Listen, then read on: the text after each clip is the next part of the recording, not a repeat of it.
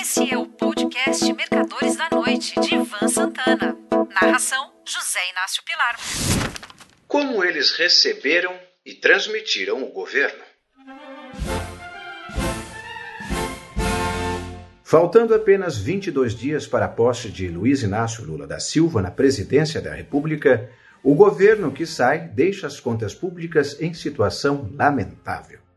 A praxe nesses casos é que o substituto culpe o antecessor pelo descalabro e declare que será obrigado a apertar os cintos para restabelecer a normalidade.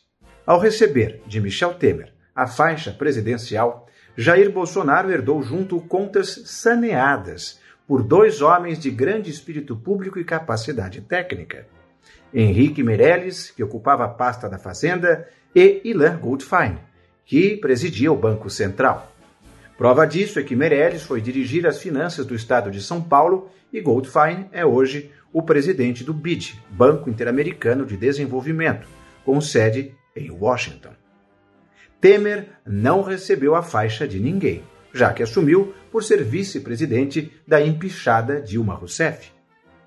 Sem aspirações de reeleição, mesmo porque não tinha a menor chance, Michel Temer cuidou de melhorar as finanças do país, ao qual legou a lei da responsabilidade fiscal, que hoje parece ser letra morta. Tantas são as medidas que Bolsonaro adotou para contorná-la no que está sendo imitado por Lula, mesmo antes de tomar posse. Quando Luiz Inácio passou o bastão para Dilma, as contas públicas já começavam a se deteriorar e ela nada fez para melhorar a situação. Muito antes, pelo contrário, começou a artificializar a economia, tabelando e até reduzindo tarifas públicas como se o amanhã não existisse. Nos seus últimos anos de governo, Fernando Henrique Cardoso enfrentou diversas intempéries, como uma crise hídrica, que as pessoas chamam erradamente de apagão, além de um ataque especulativo ao real e consequente perda de reservas cambiais. Cavalheira e patrioticamente, FHC e seu ministro da Fazenda, Pedro Malan, escancararam as contas para Lula e Antônio Palocci, que, por sinal, puseram em prática aquilo que eu menciono aqui em cima, no segundo parágrafo. Aperto de cintos.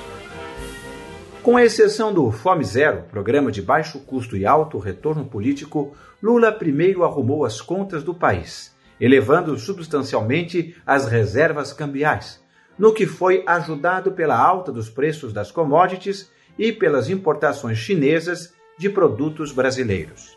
Fazendo isso, deu início a um ciclo de prosperidade que durou até a crise do subprime entre 2007 e 2010.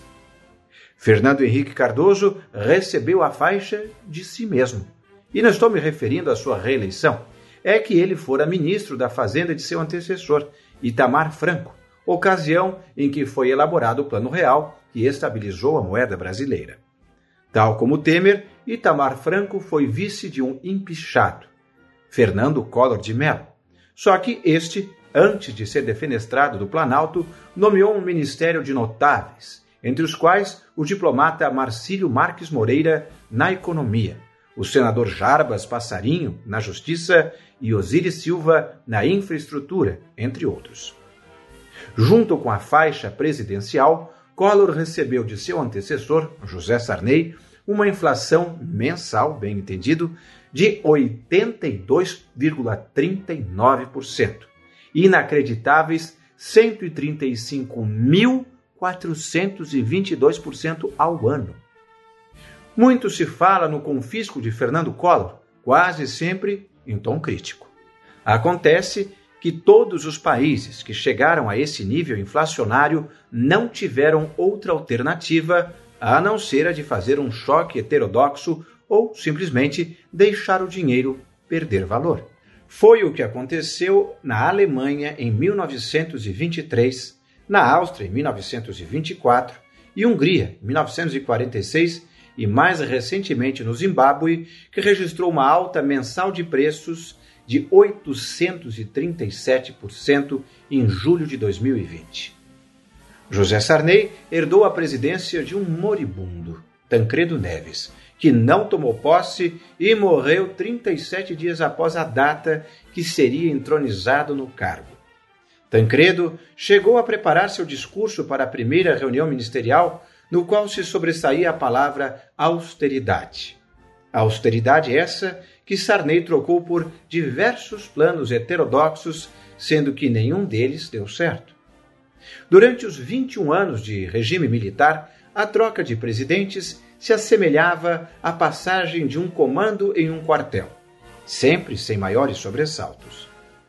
Quando o Marechal Humberto de Alencar Castelo Branco assumiu, herdou do deposto, ou fugido, aqui as versões são controversas, João Goulart, uma inflação anualizada de 80%.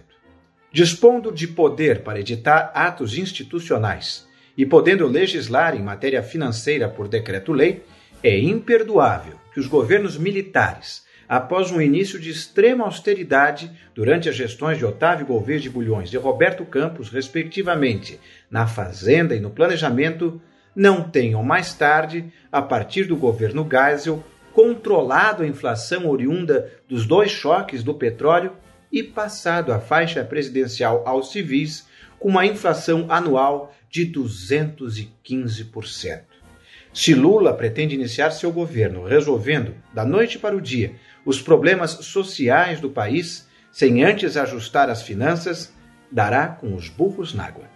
Nesse cenário, altamente provável, quem gosta de manter sempre uma posição em ações deve fugir de empresas ligadas ou dependentes do governo e procurar papéis de exportadoras, que lucrarão com uma inevitável alta do dólar.